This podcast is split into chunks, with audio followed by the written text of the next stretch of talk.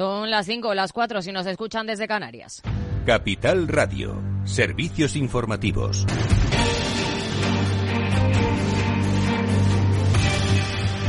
¿Qué tal? Muy buenas tardes. Standard Poor's confirma su calificación crediticia a largo plazo para Grifols al considerar que la compañía seguirá por el buen camino en su política de desapalancamiento. SIP, que otorga a Grifols una perspectiva estable, basa también estas decisiones en su confianza en que la multinacional de moderivados cierre en el primer semestre de este año el acuerdo de venta a la China Haier del 20% de Shanghai RAS, operación clave para reducir su abultada deuda. Precisamente hoy la Comisión Nacional del Mercado de Valores ha solicitado información información adicional a Scranton Enterprise, el segundo mayor accionista de Grifols, que posee el 8,67% de su capital social, según ha adelantado Bloomberg. La CNMV ha pedido que Scranton facilite detalles de sus accionistas, cuentas y negocios y que la información podría ser enviada tan pronto como el viernes. La vicepresidenta segunda del Gobierno y ministra de Trabajo, Yolanda Díaz, sigue mirando a los sueldos de los altos directivos. Ha puesto encima de la mesa múltiples opciones para abordar la cuestión y una de ellas podría ser incrementar la carga fiscal. Les quiero decir que hay múltiples posibilidades, también obviamente fiscales, y desde luego eh, este es el debate y no es el de los salarios mínimos. En un país en el que tenemos una mm, diferencia eh, de 25 puntos en términos salariales con la media europea. Yolanda Díaz mira además a los presidentes ejecutivos del IBEX 35 en nuestro país y les pide que cumplan con sus mandatos constitucionales y sean corresponsables con su país. Les voy a dar un dato más. Los presidentes ejecutivos del IBEX 35 en nuestro país tienen unas retribuciones aproximadas de 10 millones que suponen 174 veces más 174 veces más que las retribuciones de sus mm, trabajadores. Seguimos en nuestro país porque bate récord en 2023 de llegada de turistas con más de 84 millones de visitantes. Amplia información. Pedro Díaz, buenas tardes. Efectivamente, Aida, buenas tardes. Año récord donde el gasto en destino se ha incrementado un 17,4% hasta los 108.000 millones de euros. Crece el volumen y también crece el gasto. El ministro de Industria y Turismo, Jordi Ereu, en cambio, alega que hay retos en los que se debe seguir trabajando. Hay elementos sobre los que tenemos que seguir trabajando trabajando para gobernar este éxito. Desestacionalizar en el tiempo, diversificar nuestra oferta y también diversificar territorialmente y, evidentemente, seguir trabajando en la formación, en la digitalización de los trabajadores del sector turístico y, evidentemente, generando también una estrategia de transición verde. Para este primer tercio del año, Ereu estima que se incremente la llegada de turistas un 10,8% en comparativa interanual. Es decir, 23,2 millones de turistas llegarían a España, según sus datos. Además, dice, el gasto de estos continuaría incrementándose. Tener más de 108 mil millones de euros de ingreso turístico, de gasto en destino, que significa un 23,8 sobre el 22 como ven, superior el gasto en destino que el número de, turistas que nos visitan. El sector aéreo también se ha beneficiado de este récord. Llegaron a los aeropuertos de La Retaena 95 millones de pasajeros internacionales. Y en cuanto al empleo, hoteles, bares y restaurantes han contribuido con 1,66 millones de afiliados en la hostelería. Gracias, Pedro. Y la compraventa de viviendas acentúa su caída en noviembre hasta el 15% y encadena 10 meses en negativo. Sin embargo, crece un 2% con respecto al mes anterior. Según el INE, se han realizado menos de 47.000 operaciones y acumula un descenso en el año del 9,3% tras las subidas de los tipos de interés y el encarecimiento de la financiación hipotecaria. Y hoy, última jornada del Foro Económico Mundial en Davos. La presidenta del Banco Central Europeo, Christine Lagarde, dice que está empezando a haber una especie de normalización, especialmente a finales de 2023 pero hacia algo que según ella no será normal y se refería en estos términos a la inflación. En todo el mundo, sin incluir la zona euro, en todo el mundo la inflación está bajando y lo hemos visto una vez más en noviembre, tanto la inflación general como la subyacente. Así que eso es lo que yo llamo la normalización que hemos observado en 2023. Y quizá me den la palabra en otra ocasión para hablar de esto. No es la normalidad a la que nos dirigimos. Pues con eso les dejamos con Rocío Arbiza, Mercado Abierto, aquí en Capital Radio. Muy buenas tardes.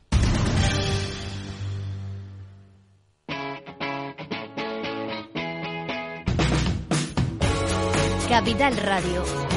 Despierta la economía.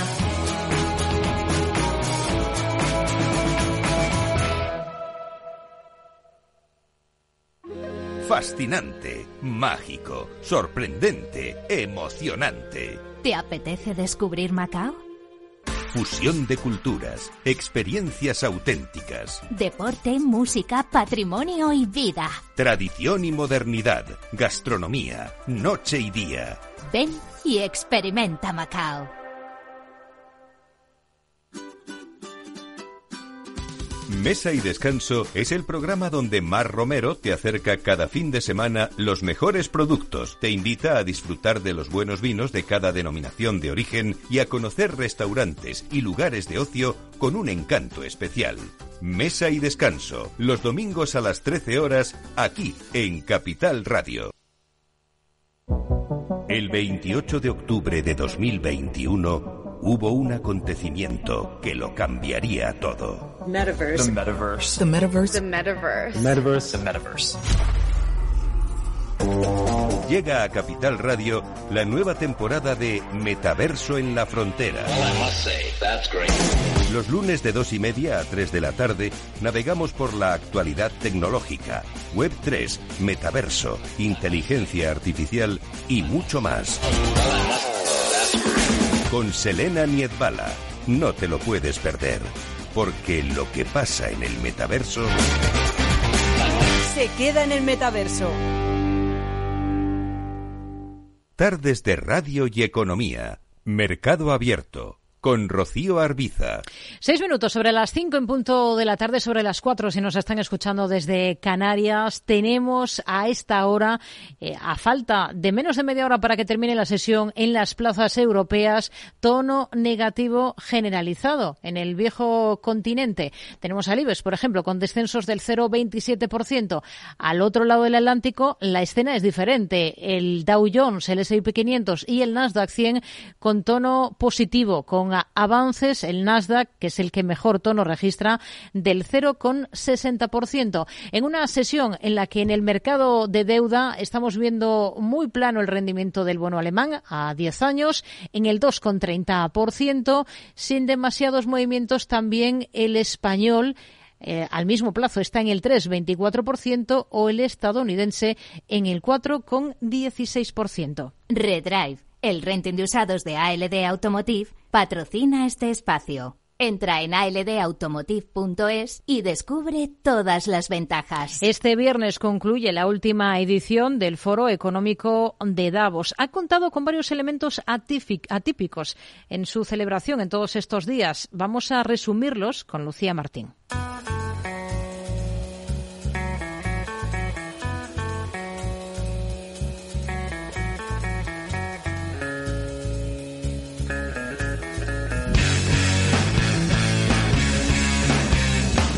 Esta 54 edición del Foro de Davos termina este viernes y se ha celebrado bajo el lema Reconstruir la confianza. Ha contado con más de 2.800 líderes de 120 países. El contexto geopolítico ha tenido mucho peso. Al prolongado conflicto de Ucrania se une ahora el de Gaza, mientras sigue además la inestabilidad en el Mar Rojo y Occidente se enfrenta a los hutíes en uno de los puntos neurálgicos del comercio mundial. Un lugar preeminente ha tenido, como no podía ser de otra manera, la inteligencia artificial y sus riesgos. El propio Sam Altman, cofundador del desarrollador de ChatGPT, OpenAI, ha reconocido que no hay certeza de lo que va a pasar con la inteligencia artificial. También se ha hablado mucho de descarbonización y en este aspecto los eh, directivos españoles han tenido un papel destacado. Esto decía Josu Yonimaz, el CEO de Repsol. Descarbonizar no es electrificar, solo es una parte. Una parte importante, sí, y en la que ya están trabajando, pero es más que eso. Llamada IMAZ a repensar estas políticas, a lo que la vicepresidenta tercera del Gobierno y ministra para la Transición Ecológica, Teresa Rivera, le acusaba de defender un discurso de negacionismo y retardismo respecto a la manera en la que se está abordando desde Europa esa transición energética. El presidente del BBVA, Carlos Torres Vila, defendía también en Davos la necesidad de involucrar al consumidor final en esa transición energética para acelerar el proceso de descarbonización. Además de la agenda climática, en este foro también se ha hablado sobre perspectivas económicas, empleo, derechos de los trabajadores, modelos de liderazgo o de ciberseguridad.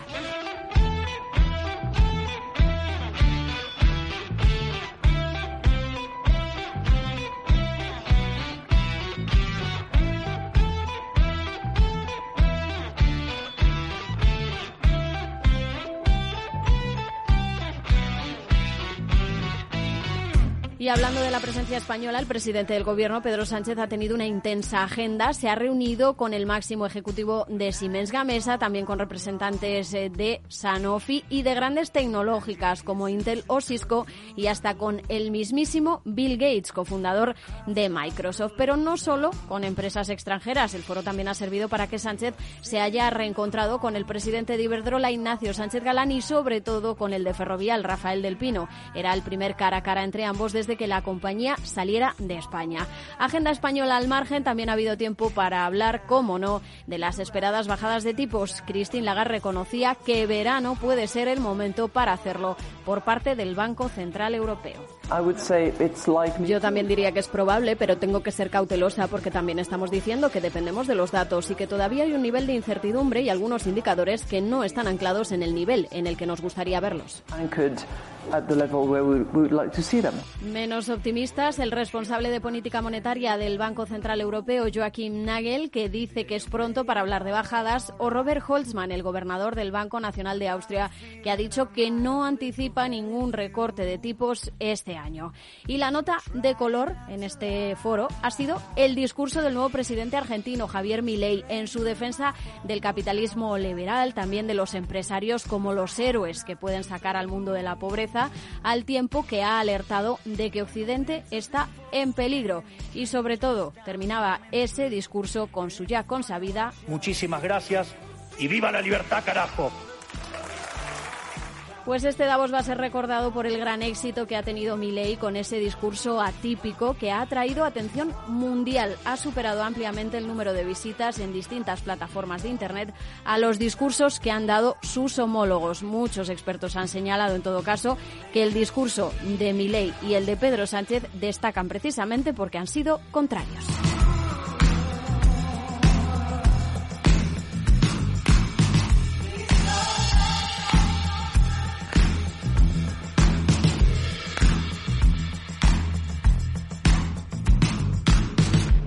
Redrive, el renting de usados de ALD Automotive, ha patrocinado este espacio. Entra en aldautomotive.es y descubre todas las ventajas. Las renovables sufren uno de los momentos más agridulces en bolsa. Concretamente, en el IBEX 35 lideran la parte baja de la tabla en este arranque de 2024, con un claro debate por parte de los expertos entre los que piensan que hay mucho más valor del que cotiza el mercado y los que prefieren mirar fuera de este sector. Entre las más penalizadas, Solaria y Acciona. ¿Cuál de estas dos compañías le gusta más a los expertos? Lo analizamos en esta sección con Selena Niazbala.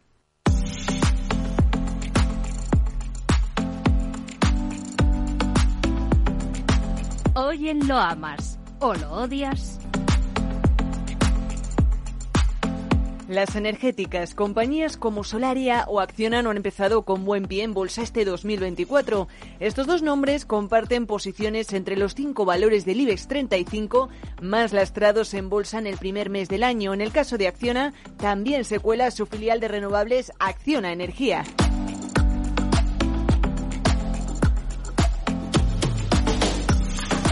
Pero, ¿qué es lo que está pesando tanto en el sector? Estas son las razones que nos da José Lizán, gestor de reto Magnus y Cab en Quadriga Asset Managers. Bueno, al final el sector está cayendo, yo creo que por dos motivos fundamentales. Uno, porque ha habido un repunte de yields en este inicio de año, ¿no? Tuvimos un final de año espectacular para todo el mundo renovable eh, en el momento en el que el bono 10 años americano y los bonos a 10 años de, Europa tuvieron un rally impresionante del mes de noviembre al final de diciembre y el segundo factor es que los precios forward de la electricidad están cayendo, ¿no? Y todo el mundo está metiendo en sus modelos de valoración pues que los precios de la electricidad de 60, 65, 70 euros van a estar más bien en la banda 45-50, ¿no? Y eso es lo que está pesando en este inicio de año muchísimo.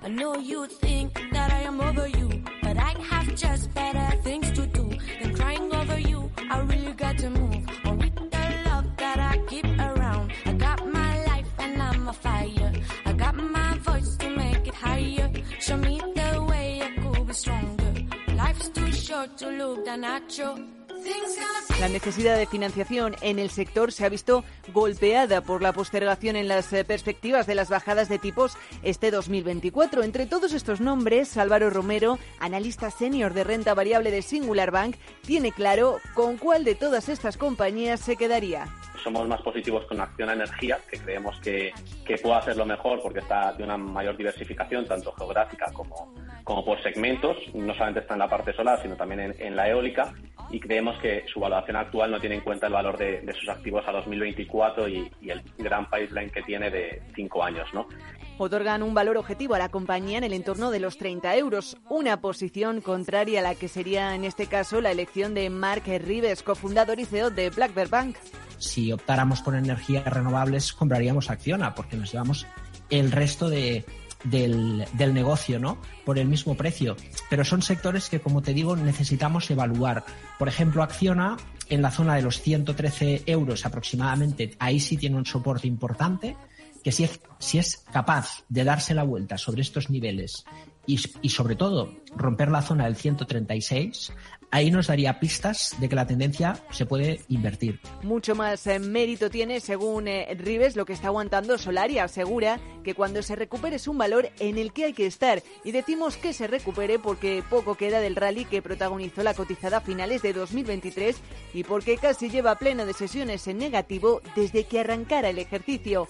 Aunque si la cosa está en elegir entre Solaria o Acciona, José Lizán escoge. Yo creo que el punto que tiene de Mané y Solaria eh, es un punto adicional. No veo a nadie lanzando una OPA por Acciona, ¿no? Yo creo que Acciona sigue su camino, es uno de los grandes players mundiales y se ve más afectada pues también por la fuerte exposición al mercado americano, donde está habiendo muchos retrasos y donde el pipeline pues está costando mucho más, ¿no? Eh, yo creo que, que, un poco ese componente de Money en el caso de Solaria la hace más atractiva, desde luego.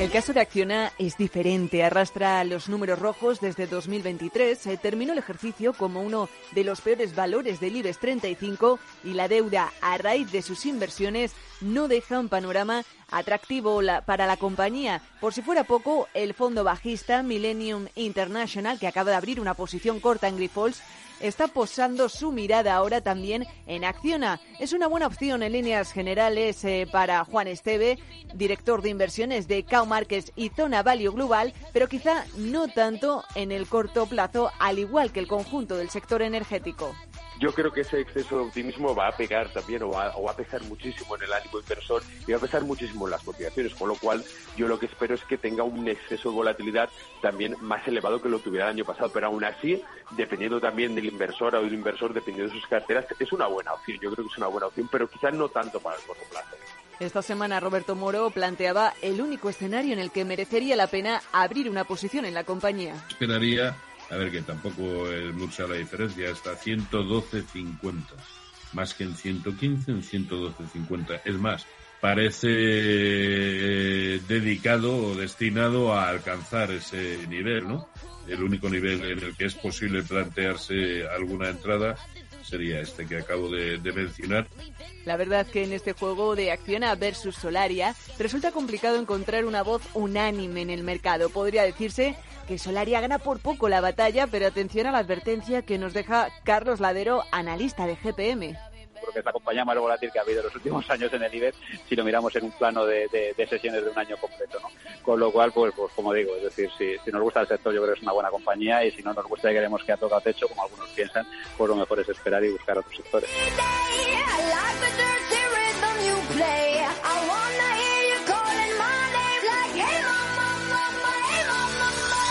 Por supuesto, terminamos este análisis de mercado abierto mirando a lo que dice el consenso recogido por Reuters. Solaria tiene un precio objetivo de 21,75 euros, lo que le otorga un potencial al alza de más del 50%, casi el mismo que Acciona o su filial Acciona Energía. En líneas generales, Rocío, hay una clara sensación de que el sector está bastante infravalorado.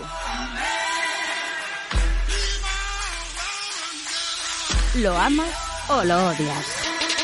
Más allá de Solaria y Acciona, ¿dónde ponemos el foco ahora, Pedro Díaz? Hoy ponemos el foco sobre la conducta cuestionable de los directivos indios que pone en riesgo la expansión de los grandes estudios de Hollywood en el país asiático.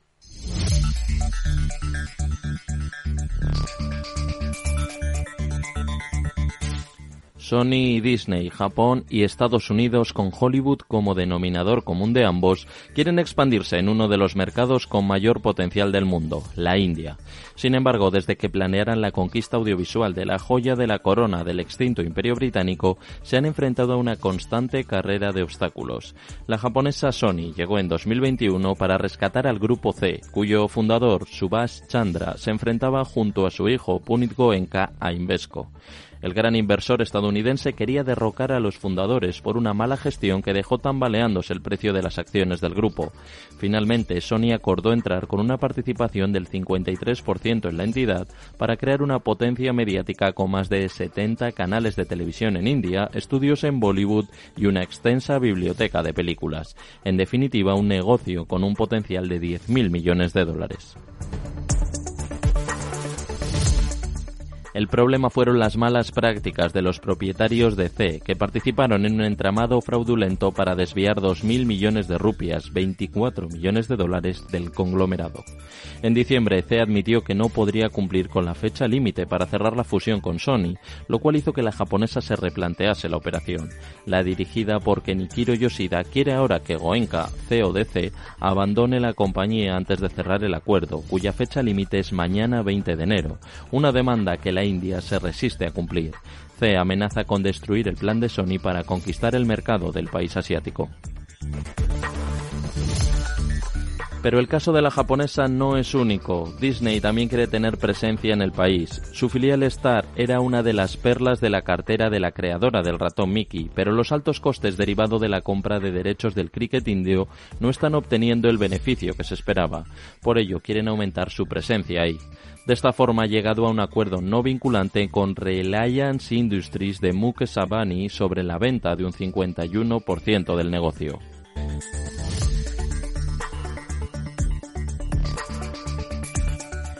Mientras que la combinación entre Disney y Reliance aglutinaría un 40% de la audiencia televisiva, la unión C con Sony haría lo propio con el 25 al 30% de la gente, lo cual permitiría al segundo estar en una posición, según los expertos, mucho más favorable para competir. Desde su máximo de 2018, las acciones de C han caído más del 50%, pero desde junio de 2023 la confianza ha crecido a medida que se acercaba la fecha límite para cerrar el acuerdo de fusión con Sony. Los títulos se han revalorizado un 45% desde entonces.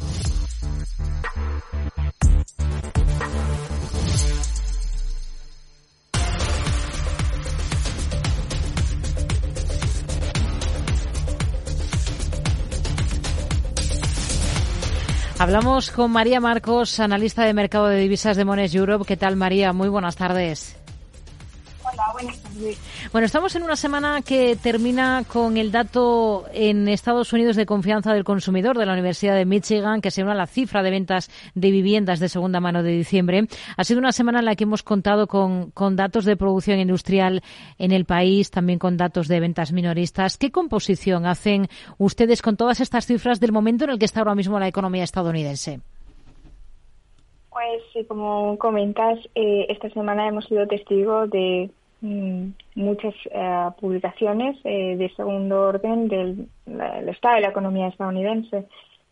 como comentas, pues los datos de confianza del consumidor está hace un ratito han presentado casi 10 puntos por encima la lectura de diciembre con respecto a la de noviembre, mientras que la producción industrial también ha subido una décima con respecto al mes anterior en diciembre y las ventas minoristas casi se han doblado de un mes a otro a finales de año, por lo que todo esto eh, apoya la retórica tan defendida durante buena parte de 2023 del excepcionalismo estadounidense. Todo esto incluso eh, a pesar de la significativa desaceleración del crecimiento que se prevé para el cuarto trimestre de 2023 pendiente eh, de publicarse la semana que viene. Las estimaciones eh, que apunta, a las que apunta el consenso es de una tasa intertrimestral anualizada del 1,9%, eh, para el último trimestre de 2023, lo que supone una fuerte caída con respecto al 4,9% del tercer trimestre.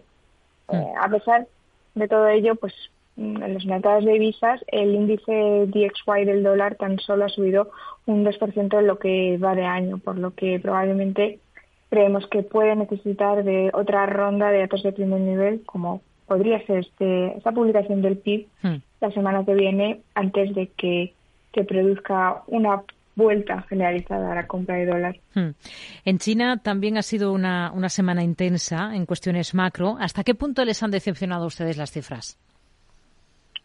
Bueno, eh, efectivamente, eh, los datos del PIB de China principalmente eh, parece que de la noche a la mañana, a la mañana, perdón, decepcionaron eh, ligeramente no las expectativas con una impresión final del 5,2%, aunque los detalles del informe eh, parece que eran incluso más preocupantes, ya que bueno pues vimos cómo eh, indicaban a una un periodo de deflación en China eh, más largo desde 1999 y además que los precios de la vivienda han sufrido también la mayor caída eh, desde 2015. Además, eh, se ha visto cómo los esfuerzos de estímulo fiscal por parte del Gobierno han servido de poco para conseguir reavivar el consumo, con las ventas minoristas imprimiendo un crecimiento del 7,4% interanual frente a las expectativas un poco superiores eh, del 8%, por lo que esperamos que ante estos datos eh, se produzca, como ya hemos visto a lo largo de esta semana, nuevos llamamientos para un mayor estímulo eh, al menos de cara a que el Banco Popular de China mantenga su tipo medio un año en el 2,5%. Hmm. Esta semana en Davos hemos escuchado varias intervenciones de la presidenta del Banco Central Europeo, Christine Lagarde, aunque lo clave eh, ha sido que ha admitido estos días por primera vez que los tipos podrían bajar en verano, ¿no? Sí, eh, efectivamente, bueno, durante toda esta semana hemos visto eh, un desfile interesante ¿no? de comentarios de diversos miembros del BCE, desde los más agresivos que han asegurado eh, que bueno que los recortes se podían esperar hasta finales de año o incluso que no llegaríamos a verlos eh, en 2024 hasta aquellos un poco más moderados ¿no? como el, el gobernador del Banco de Francia el presidente del Banco de Portugal o eh, algunos miembros del comité ejecutivo. Sin embargo, como comentas, eh, pues al final la intervención más llamativa, ¿no? que más atención ha suscitado, ha sido la de la presidenta Lagarde, que si bien se unió a la mayoría de sus colegas al rechazar las expectativas de, los mercados sobre la relajación tan temprana que prevén eh, del Banco Central Europeo, sugirió que bueno que no solo los precios actuales de mercado no ayudan al BCE en su lucha contra la inflación, sino que efectivamente eh, tienen una previsión demasiado moderada de lo que podría ser y que por tanto verano, como comentas, podría ser una fecha eh, de discusión ¿no? para el inicio del ciclo de recortes, pero seguramente, por lo menos dentro de lo que ella ha comentado, no antes. Hmm. Nos quedamos con ello. María Marcos, analista de mercado de divisas Semones Europe. Gracias y hasta la próxima. Muy buenas tardes. Muchísimas gracias. Buenas tardes. Hoy si miramos al mercado de divisas, ¿cuál es la escena que nos encontramos para el euro, para la moneda única? Está muy plano frente al billete verde de Estados Unidos, apenas está repuntando un 0,07%, alcanza cotas de 1,0885 unidades según las pantallas de XTV. Lucía. ¿Te sientes atraído por invertir pero no sabes por dónde empezar? XTB, el broker líder en el mercado europeo y presente en España desde hace 15 años, pone a tu disposición la mejor oferta del mercado. Ninguna comisión en la compra y venta de acciones y ETFs de todo el mundo, hasta 100.000 euros mensuales. El proceso es muy sencillo. Entras en xtb.es y en 5 minutos abres una cuenta completamente online. Además, dispondrás de la mejor formación del sector a tu disposición. Análisis diarios de mercado y atención al cliente las 24 horas. Un broker, muchas posibilidades. xtb.es. A partir de 100.000 euros al mes, la comisión es del 0,2%, mínimo 10 euros. Invertir implica riesgos.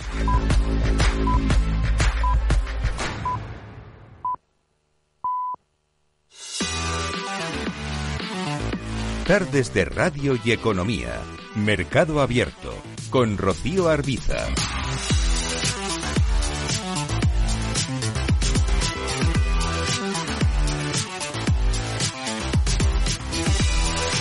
Miramos al mercado de renta fija de la mano de Javier Domínguez, gestor de Auriga Bonos. ¿Qué tal, Javier? Muy buenas tardes.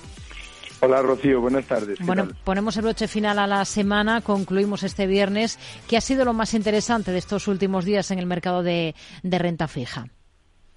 Eh, pues eh, bueno, en general en los mercados, ¿no? esta semana yo creo que ha sido una semana de, tensiones de, de, tripas, en el sentido de todo es muy booming y todos comprando, pero de repente todo se vuelve del revés y todo el mundo se pone a vender y unas caídas bastante importantes en las bolsas y también subidas de las rentabilidades en los bonos.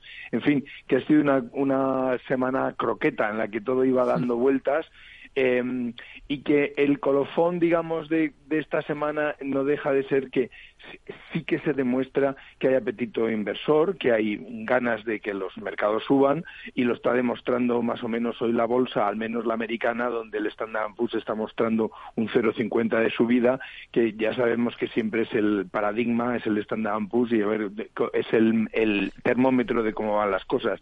Ha tenido eh, hemos tenido, por tanto, una semana de revolcones, pero también de creencias, etcétera. Y luego, como siempre, los bancos eh, centrales que nos dan mucha, nos dan mucha cancha a pesar de lo previsibles que son, ¿no? Porque en, en definitiva lo que dicen ellos es que mm, bajarán los tipos de interés cuando baje la inflación y luego pues ha habido inflaciones interesantes porque independientemente de otras consideraciones de la tensión que pudo haber en los mercados o de cómo se reconoce, lo cierto es que va habiendo un goteo, ¿no? Es decir, las subyacentes, que es lo que tenemos que mirar, pues en la zona euro lo tenemos en el 3,4 cuando veníamos del 3,6 y bueno, un 3,4 ostras, está lejos del 2 buscado, pero no, no está no está mm. tan mal, ¿no? Em, lo mismo ocurre y además eh, en este caso empatamos con el USA, 3,4 nosotros, 3,4 ellos. Eh, es un subyacente, una inflación subyacente que demuestra determinado control, ¿no? Pero, por supuesto, eh, el pescado no está vendido, ni muchísimo menos, y esto hay que seguir. No solo eso, sino que además estamos viendo escaladas que de momento no dejan de ser escaramuzas en el, en el Oriente Medio, en toda la guerra de Israel y todos los vecinos, pero son escaramuzas que no dejan de ser una especie de demostración de que, ojo, que esto no es que no ha parado, sino que podría empezar. Y esto obviamente hmm. tocará la energía, el, el coste del, del, petróleo y eso eh, repercutiría también en la inflación. Por tanto, no está, ya digo, no están las cosas claras y de momento lo que nos encontramos es que tenemos la, la prima del bono español a 94, que tenemos el bono alemán a 2.30 y el nuestro está al 3.24. En hmm. Estados Unidos más controlado de alguna forma, pero también están por encima del 4, ¿no? El bono a 10 años. Esa es un poco la situación. A 2.30 el interés del bono alemán. Eh, tras firmar, pues digamos, la mayor subida semanal en, bastante tiempo, en seis meses. Eh, no sé si espera que continúe la, la tendencia. Sí, yo creo que vamos a estar al menos la primera parte del año, la primera, el primer semestre del año, vamos a tener estas idas y venidas. Ya digo que los bancos centrales, a pesar de que quieren ser absolutamente transparentes, y lo son, porque tienen una, una política de comunicación eh, muy trabajada, pero lo cierto es que no deja de el mercado no deja de tener esa sensación de que sí, de que no y, por tanto como en cada reunión que va a haber de los bancos centrales y tenemos la semana que viene tenemos la del Banco Central Europeo, pues lo que se producen siempre tensiones pre y tensiones post. De manera que vamos a estar, yo creo que vamos a estar bailando, al menos el primer semestre, eh, no vamos a ver los tipos de los bonos eh, caer, ni mucho menos, sino que nos va a permitir a lo largo de todo este semestre, pues ya digo, es sin prisa ir haciendo una cartera de bonos interesante. Por tanto, eso es lo que tenemos ahora mismo, ¿no? Es mm. el, el bono alemán, efectivamente, en esta semana ha, ha, pasado de estar en un 2.14 que estaba el viernes pasado el cierre al 2.14 ya lo tenemos al 2.30 eso efectivamente son 16 puntos básicos que en el caso de que hubiéramos comprado el viernes pasado, ahora nos estaríamos dando eh, eh, un porrazo porque eh, lo podríamos comprar hoy al 2.30. No es un descalabro importante, pero casi es mejor comprar un mono al 2.30 que al 2.14. Yo creo que eso lo estamos todos de acuerdo, ¿no? Pues hay que elegir el momento y seguir un poco los pasos, ¿no? De lo que está ocurriendo con los bancos centrales y sus comentarios. Hmm. Normalmente, si estás comprador, es mejor comprar por la mañana. Los, las rentabilidades están eh, tempraneras están más altas que luego que a lo largo de la sesión las cosas como que te vas un poco acomodando y luego ya pues depende un poco de cómo venga Estados Unidos, pero en definitiva por la mañana nos solemos encontrar mejores rentabilidades. Javier Domínguez, gestor de aurigabonos.es, gracias, muy buenas tardes. Gracias, Rocío, un abrazo. Adiós. Tenemos además en el punto de mira algunas compañías del sector automovilístico. Primero a Ford en Estados Unidos porque ha anunciado que va a producir más vehículos de gasolina en el país y menos de su camioneta eléctrica F-150. Y segundo a Stellantis por noticias que tienen que ver con nuestro país porque el gigante francés asegura eh, o insiste en condicionar nuevas inversiones aquí en España para la producción de vehículos eléctricos al lograr un acuerdo con el gobierno español sobre subvenciones. Enseguida, cierre de la bolsa española. Mercado Abierto, Capital Radio. De la mano de Ignacio Sebastián de Erice, creador de Soportes y Resistencias. Hola Ignacio, muy buenas tardes. Hola Rocío, buenas tardes, ¿qué tal? ¿Qué balance hace para, para el IBEX en esta semana? Sí, pues está claro, ¿no? Que estamos en pleno recorte, de momento sin perder zonas importantes, ¿no? Para mí los, los mínimos de esta semana pueden ser la referencia ya para, para las próximas jornadas, ¿no? No perder la zona de los 9.800, 9.830, que hoy hemos respetado en el cierre semanal por, por los pelos, ¿no? La banca estaba muy floja y el IBEX, eh, pues los bancos ponderan bastante por el tema de los tipos de interés y lo que pueda pasar. Y en principio, pues ya eh, eso. Y luego también hay que tener en cuenta que que las plusvalías acumuladas eran muy jugosas y la gente prefiere recoger antes que dejar que se sigan evaporando, ¿no? Si miramos a valores, mm, Solaria, que lleva muy mal arranque de, de, ejercicio, ¿cuál es el soporte clave ahora mismo en el valor? Sí, ahora el soporte, pues los mínimos de hoy también, sobre los 14 euros tiene ahí una especie, un soporte 13,80, pero yo de todas maneras, aunque, vamos, es un valor que no tocaría, eh, salvo para entrar y salir y ir a por 20 céntimos, 30 céntimos con mil acciones y cosas de estas sin perder más de 15 o 20, o sea, salvo kamikazes de intradía, para tenerlo en cartera, aunque parezca una incongruencia, yo no tendría hasta que eh, empiecen a cerrar por encima nuevamente de los 15-30, o sea, que le estaría regalando un 10%, o sea, creo que, que hay opciones mucho mejores, o sea, no tocarlo solo para intradiar sería mi mm. recomendación y por dar un soporte a los que estén pillados o con pocos bene plusvalías, eso 13,80-14 como límite, límite. Unicaja, soporte en el banco que ha encabezado hoy los recortes del IBEX. Sí, pues otro tocado. Nosotros por sistema ya por, por perros viejos más que por análisis técnico fundamental, los, todo lo que cotiza por debajo de un euro automáticamente nos olvidamos de que existe, ¿no? Y Unicaja, por desde que le pasó esta cosa, pues evidentemente nos hemos olvidado. Habría que esperar también a que recupere los, los 90 céntimos al que le guste trabajarlo y si no por abajo suele esperar a que caiga hasta 80, 78 aproximadamente. Pero también es un valor muy, muy bajista y salvo para entrar y salir no, no lo tocaría tampoco. IAG va a invertir 6.000 millones en España en cinco años en nuevos aviones y en descarbonización. Hoy el consejero delegado de la compañía se ha reunido con el presidente del Gobierno, Pedro Sánchez, y han buscado impulsar la conectividad de Madrid y Barcelona. Dicen que para situar a España como un hub de referencia mundial. Técnicamente ahora mismo, ¿cómo ven las cosas para IAG? Sí, pues igual que los valores que acabamos de comentar, Unicaja y Solaria están muy bajistas los dos eh, y AG la podemos considerar todavía lateral bajista, ¿no? Con lo cual es un, un punto a favor, ¿no? En principio no se estaba moviendo, vamos, perdió la zona de los 1,80, 1,90, que era el escalón en el que se estaba moviendo, bajó hasta el 1,72, 1,80 y ahora ha perdido ese escalón también. Entonces ahora tendría soporte sobre la zona 1,65 y resistencia en 1,72 y mientras se siga moviéndose el precio dentro de ese rango, tampoco lo tocaría. Son unos 65, se apoya la próxima semana, se puede picotear un poco y luego ya promediar al alza si el mercado recupera y supera los 1,72 y si no, hmm. pues también reservar la liquidez. Mal tono hoy en Endesa y en Enagás. Sobre esta última sabemos que Millennium ha abierto una posición corta. ¿Cómo ve las cosas para los dos? Sí, pues también, es que, es que el mercado está eso, en la, o sea, está todo de mira a mí no me toques, la mayoría de los valores, ¿no? Con la pérdida de los 19.10, Endesa se complica, aunque sigue también siendo, eh, pues lo podemos considerar lateral bajista también, o sea que es un, un paso más que respecto a los bajistas. Y justo la casualidad que hoy ha hecho el máximo en 19.11, que para mí 19.10 es la clave, pero vamos, no nos vamos a pelear por un céntimo, y no ha podido, ¿no? Y a partir de ahí la salida de papel ha podido a la entrada de dinero ha hecho un mínimo en 18.58, 18.30, darle un filtro al mínimo de hoy, esperarla sobre 18.30, el que la quiera incorporar a en cartera. Y luego también han pagado los dividendos las dos hace no hace mucho hmm. y normalmente tarda luego en ajustarse, ¿no? Y luego, y en Agas otro tanto, también, espera, pero en un momento, para ver cómo ha cerrado hoy. Sí, en Agas sí, ha cerrado también a 15.19, pues en, también ahí en haciendo, si pierde el 15-10 se puede complicar el escenario. Entonces, no me le dejaría ir de 15-10 y, y los perfiles de riesgo que quieran incorporarlo, pues ese sería el punto de entrada. Y por arriba, si recuperase la zona de los 15-80, pues tiene un posible recorrido hasta los 16.60, 16.80. Ignacio Sebastián. En principio, quizá.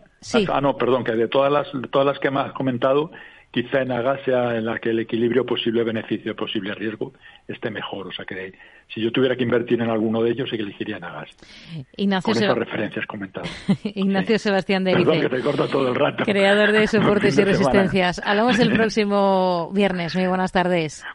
Un abrazo, buen fin de semana para todos. Enagas ha terminado con una caída de más del 2%, lo mismo que Endesa. Solaria se ha dejado un 2,32. Unicaja, el peor del IBEX hoy, con descensos del 5 46%. En el lado positivo destaca sobre todo Melia con un repunte del 2% o Telefónica y Robi que han subido algo más del punto porcentual. En un IBEX que ha caído este viernes un 0,22%, termina la semana en 9.858 puntos. En la semana, por cierto, se deja un 2%. Le recuerdo que a partir de las 6 tendremos consultorio de bolsa y que esta tarde estarán con nosotros Roberto Moro y Jorge del Canto oyentes arroba capitalradio.es 91 283 33 33 el teléfono para llamarnos. A través de WhatsApp nos pueden dejar notas de audio en el 687 050 600 Capital Radio 10 años contigo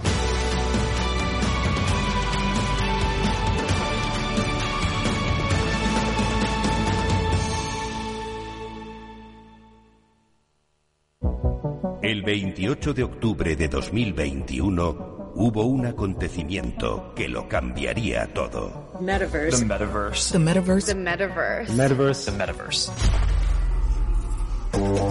Llega a Capital Radio la nueva temporada de Metaverso en la Frontera. Los lunes de dos y media a 3 de la tarde navegamos por la actualidad tecnológica, Web 3, Metaverso, inteligencia artificial y mucho más. Con Selena Niedbala. No te lo puedes perder, porque lo que pasa en el metaverso... Se queda en el metaverso. Mercado Abierto, Capital Radio.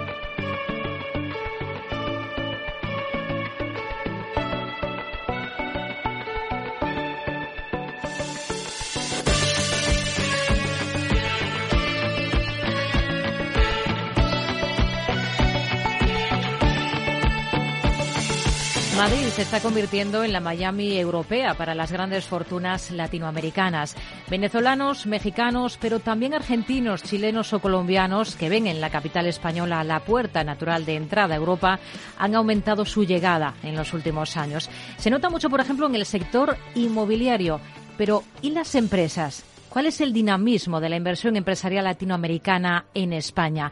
Queremos arrojar luz sobre ello de la mano de Ramón Casilda, autor del estudio Las nuevas multinacionales iberoamericanas de CEAPI, el Consejo Empresarial Alianza por Iberoamérica. ¿Qué tal, Ramón? Muy buenas tardes. Hola, buenas tardes, Rocío. ¿Qué tal? Bueno, ustedes han estudiado los flujos de inversión latinoamericana directa en España y los datos son concluyentes, ¿no? ¿De, de qué cifras estamos hablando?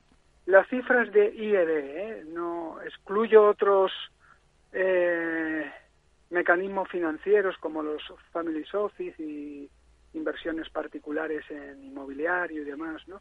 Se calcula unos en torno entre 55 y 60 mil millones, aunque la última cifra, hay que decirlo, ¿eh? del 2020 son 42 mil millones según la Secretaría de Estado de Comercio.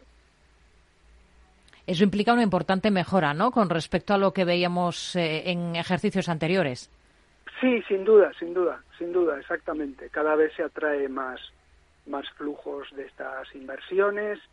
Eh, la Comunidad de Madrid, consciente de ello, que es la mayor receptora, ha realizado algunas mejoras, eh, incentivos para que estas inversiones sigan fluyendo a la Comunidad de Madrid, digo a España, pero claro, cada comunidad hace lo suyo para atraerlas, ¿no? Y este es el caso de la Comunidad de Madrid. Estamos hablando de que Latinoamérica es ya el cuarto inversor en España, solo por detrás de Francia, Estados Unidos y Reino Unido, en ese orden, ¿no? ¿A qué achacan ustedes este acelerón de la inversión de las compañías latinoamericanas aquí en España en, en los últimos años? Bueno, se producen eh, por varios motivos y todas no se producen al mismo tiempo, sino que van eh, escalando posiciones, ¿no? De manera gradual. De alguna manera, cuando las empresas españolas llegaron allí a América Latina, ya por los años, principios de los 90, pues bueno, pues, se hicieron notar, se hicieron con importantísimas eh, compañías y bancos de la región, lideraron en los respectivos países sus sectores, y esto fue también un, un detonante, ¿no? Como un despertar para las grandes compañías latinoamericanas que también empezaron a mirar su, su internacionalización. Entonces primero lo hicieron hacia otros países de la misma región y de ahí precisamente surge el nombre de multilatinas porque eran empresas que se internacionalizaban pero solamente en la región, en América Latina. De ahí, bueno, pues como digo, el, el nombre, ¿no? Una vez que ya estas esto, mm, empresas tomaron experiencia en lo que es la internacionalización, ya no tenían únicamente una sede social, sino que estaban implicadas en varios países, contraían riesgos en unos países que también, como todos sabemos, son inestables, pues esto vieron la oportunidad, yo creo que a partir de principios del 2000, pero esto se aceleró notablemente con la pandemia. Cuando el mercado español tuvo un bajón, hubo eh, oportunidades muy evidentes ¿eh? por los bajos precios y la oportunidad de entrada, y también, por qué no decirlo, por la inestabilidad que mostraban ciertos gobiernos en la región que propiciaban, bueno, pues que las grandes empresas decidieran pues buscar otras inversiones, otras oportunidades en mercados más estables mm. y con otro marco financiero y seguridad jurídica como es el europeo. Y dentro del europeo, como bien decía, eligen a España como puente, como mercado natural que les lleva a luego, bueno, pues a tomar otras posiciones en Europa o incluso en el norte de África pensando hmm. en las empresas brasileñas. ¿Y, qué tipo de compañías principalmente? No sé si hay un ámbito o algún sector concreto que predomine más, que sea más intenso, ¿no? Ese movimiento de llegada de desembarco aquí en España. Pues curiosamente, y siempre según datos, como digo, de la Secretaría de Estado de Comercio, en sus informes anuales, que por cierto recomiendo, eh, precisamente es el cementero. Empezó la primera empresa que, hizo el gran movimiento y gran desembolso fue Cemex, ¿eh? que todavía por supuesto sigue, ¿no? La compañía de cementos mexicana. Eh, luego hubo un intento fallido, recordarán algunos oyentes, de cuando Pemex quiso, bueno, entrar en Repsol y, bueno, y fue un viaje de ida y vuelta que al final no prosperó esa, esa incursión, ¿no? Entonces, el cementerio es el que más eh, moviliza, luego está eh, el alimentario, ¿eh? hay por ejemplo, la importante compra que hizo el grupo Alfa de Campofrío, ¿eh? importante empresa española, ¿no? Que todos conocemos. Hmm. Y luego se diversificaron, ¿no? Hay mucho de ocio también, de transporte. Eh, incluso hay una que, que la gente no, no somos conscientes, ¿no? Hay dos. En el mundo financiero, una es a banca, desde luego, que es la hmm. gran operación que hace eh, un banco venezolano, aunque su presidente es de origen español, eh, Juan Carlos Escotet. Y luego es otro banco que hay aquí que es muy interesante, que pasa un poco desapercibido, que es el Banco Ecuatoriano Pichincha, ¿no? Eso es en el, en el ámbito financiero. Luego están las constructoras, está Carlos Slim, que toma control de FCC, una relevante empresa constructora española. Otro mexicano, los hermanos Odio. Esto controlan ahora OHL, ¿verdad? Sí. Y la más reciente, la, la, más reciente es el grupo Trinity de Colombia, que ha comprado todo el, grupo este de perfumerías Claver, ¿no? Entonces la llegada es constante, los los sectores son diversos y cada multilatina, pues evidentemente, pues se ajusta a sus a sus planes y sus oportunidades de negocio. ¿no? Hmm. En total se computan más de 600 compañías aquí en España eh, que emplean sí. a cerca de 32.000 personas. Eh, nos ha dado ejemplos de nombres de compañías concretas. Quizás México sería, por países, el país sí. más activo. Sin duda, sí, sí. México, como he dicho, las compañías que he nombrado por su relevancia y por su importancia, ¿no? Es el país más activo. Curiosamente, Brasil también es importante. En el estudio yo destaco dos, tres países: eh, México, Brasil, eh, Colombia, ¿no? Eh, pero Brasil, por la importancia que tiene, la primera economía de la región y, y una, de, una de las diez primeras del mundo, no nos olvidemos, ¿no? Eh, no se está no está llegando tanto el capital brasileño a, aquí a España, ¿no? Sin embargo, hay un desembarco de, por ejemplo, llama la atención de bufetes de abogados que precisamente vienen a ver cómo atraen ese capital brasileño o mexicano, en este caso, ¿no? Uh -huh. eh, aquí a, a España, ¿no? Entonces esto, como yo digo, es un viaje ya que es de ida y vuelta, que está uniendo las dos orillas del Atlántico, donde, bueno, ahora hay fusiones y adquisiciones entre empresas de la misma región, pero no me extrañaría que más adelante hubiera una fusión o una adquisición importante de, de, de una empresa multilatina de origen latinoamericana y otra gran empresa española, ¿no? Que decidan aliarse sus fuerzas, hmm. no para un mercado iberoamericano, sino para un mercado global. La, la, riqueza de Latinoamérica en recursos naturales es algo conocido, eh, aunque sea ahora eh, cuando este aspecto pues está generando el interés europeo y también chino, que hay que, sí. hay que observar esto. Eh, pero de un tiempo a esta tarde diría que hay también un fuerte despertar tecnológico en la región, en toda Latinoamérica, que necesita, que necesitaba salir para crecer. Sí, indudablemente hay un movimiento muy importante en países identificados, el propio Brasil lo lidera, ¿no? Tiene un banco que es Nubank, que es el banco más importante a nivel mundial digital, en el mundo digital de las fintech. ¿Mm? Eh, está Argentina, ¿no? Con, con libre mercado, que es un unicornio. Recordemos que los unicornios son las empresas tecnológicas que valen más de mil millones de dólares. Y eh, América Latina tiene importantes unicornios, ¿no? Entonces esto es una correa de transmisión para la economía digital y la más novedosa, la más novedosa es ahora que Estados Unidos ha elegido a Uruguay como base para eh, hacer un laboratorio, una gran plataforma tecnológica para toda la región. Eh, entonces el movimiento también por ahí no está desconectado de lo que está sucediendo en Europa o en Estados Unidos o en China, sino que también tienen esa, esa clara vocación ¿no? de innovación en, en las empresas. Sin embargo, todo hay que decirlo, sin embargo, el principal problema de América Latina es que en el comercio sigue, sigue eh, muy focalizada a la exportación de lo que antes te refería, de materias primas, de productos básicos, ¿no? agrícolas y demás, ¿no? Hmm. Esto entonces es muy importante este movimiento digital porque añade valor y de, diversifica la, la canasta exportadora ¿no? de la región. Así que estamos en un movimiento muy efervescente, diría yo, ¿no? muy contaminante para este mundo más eh, productivo eh, de materias primas que, que, que, bueno que necesita ese, esa innovación y añadir valor, valor a sus exportaciones. Hmm.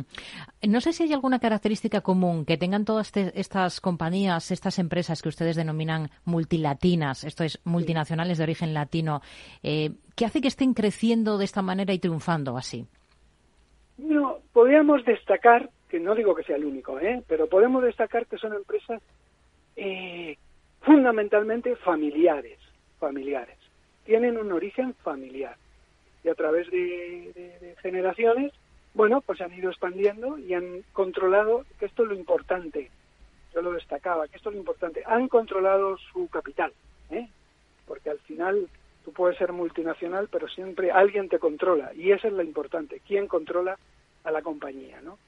Eh, entonces son de origen familiar y también pongo un ejemplo ahí para que veamos que todo está conexionado, no interrelacionado, son empresas que, bueno, deciden, no tienen inconveniente, aunque sean familiares, nombrar a gestores independientes para profesionalizar hmm. aún más la, gestión. E incluso toman decisiones, como lo ha hecho hace muy poco, y todos lo conocemos, ¿no? Ferrovial, que ha decidido, eh, bueno, poner su cotización en otro país, en este caso Holanda, pero también en América Latina se ha dado ese movimiento, ¿no? La más importante compañía del retail en Chile, que es esto Cencosud, y una de las más importantes de América Latina, ha decidido, pues igualmente, poner su cotización y su sede social en Londres. No, la sede social, perdón, la sede social la conserva en Santiago. Lo que ha mudado ha sido su, hmm. su cotización y cotiza allí en la Bolsa de Londres. Hmm. Nos quedamos con, con, esta visión. Ramón Casilda, autor del estudio Las nuevas multinacionales iberoamericanas de CEAPI. Gracias, un placer. Muy buenas tardes. Buenas tardes, Rocío. Muchas gracias. ¿eh? Un saludo. Adiós. Nos gusta que las personas tengan opinión propia. Quienes aquí hablan también expresan su propia opinión. No representan la opinión de Capital Radio. Tardes de Radio y Economía. Mercado Abierto. Y ahora, como cada viernes a esta hora, bajamos a la calle a preguntar, a preguntarles a ustedes de qué clase económica se consideran.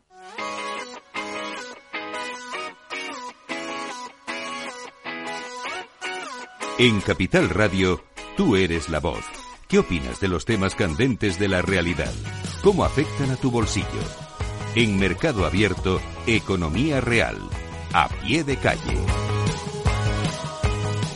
Este viernes termina el Foro de Davos, la cumbre que reúne a los líderes de los principales estados del mundo junto a los directivos de las empresas más potentes. Coincidiendo con su celebración, Oxfam Intermón ha publicado el informe Desigualdad SA, que revela que tras el impacto de la inflación, la fortuna conjunta de los cinco hombres más ricos del mundo se ha duplicado desde 2020, pasando de 405.000 millones de dólares a 869.000 millones. En resumidas cuentas, han ganado unos 14 millones de dólares por hora. Entre tanto, la riqueza acumulada del 60% más pobre disminuye. Según Oxfam Intermón, la pobreza no se erradicaría hasta dentro de 229 años. El secretario general de UGT, Pepe Álvarez, denunciaba este miércoles que la riqueza se reparte de forma injusta. La riqueza se está repartiendo de manera desigual en el mundo, especialmente eh, en nuestro país. Podemos prescindir del informe de Oxfam y sencillamente ver cómo se reparte la riqueza que se genera en España, qué parte eh, va a los salarios de los trabajadores y las trabajadoras y qué parte va a los beneficios empresariales. Y en los últimos 20 eh, años hay un reparto absolutamente desequilibrado. Y es que si lo trasladamos a nuestro país, el 10% más rico de la población concentra más de la mitad de la riqueza. Pese al aumento del 16% en los beneficios de energéticas y bancos, según datos de Oxfam, 14 millones de personas ven cómo han aumentado los costes de su hipoteca, mientras que más de 8 millones no podrían calentar su hogar. Sin embargo, el 44,6% de los españoles diría que pertenece a la clase media, según el barómetro del CIS del mes de noviembre. Apenas el 4% se considera considera dentro de las clases media alta y alta. En cambio, para la OCDE, el conjunto de los países desarrollados, la clase baja es aquella cuyos ingresos se encuentran por debajo del 75% de la mediana de la renta nacional, la clase media entre el 75 y el 200% y la, la clase alta la que supera dicho baremo. En nuestro país, la renta media por hogar se sitúa en 30.552 euros a cierre de 2023. En resumen, 15.000 276 euros por individuo. Los datos de la Red Europea de Lucha contra la Pobreza, EAPN por sus siglas en inglés, dictan que unos 12,3 millones de personas están en riesgo de pobreza o exclusión social en España. Siempre según sus datos del pasado abril, casi 10 millones de españoles ingresan menos de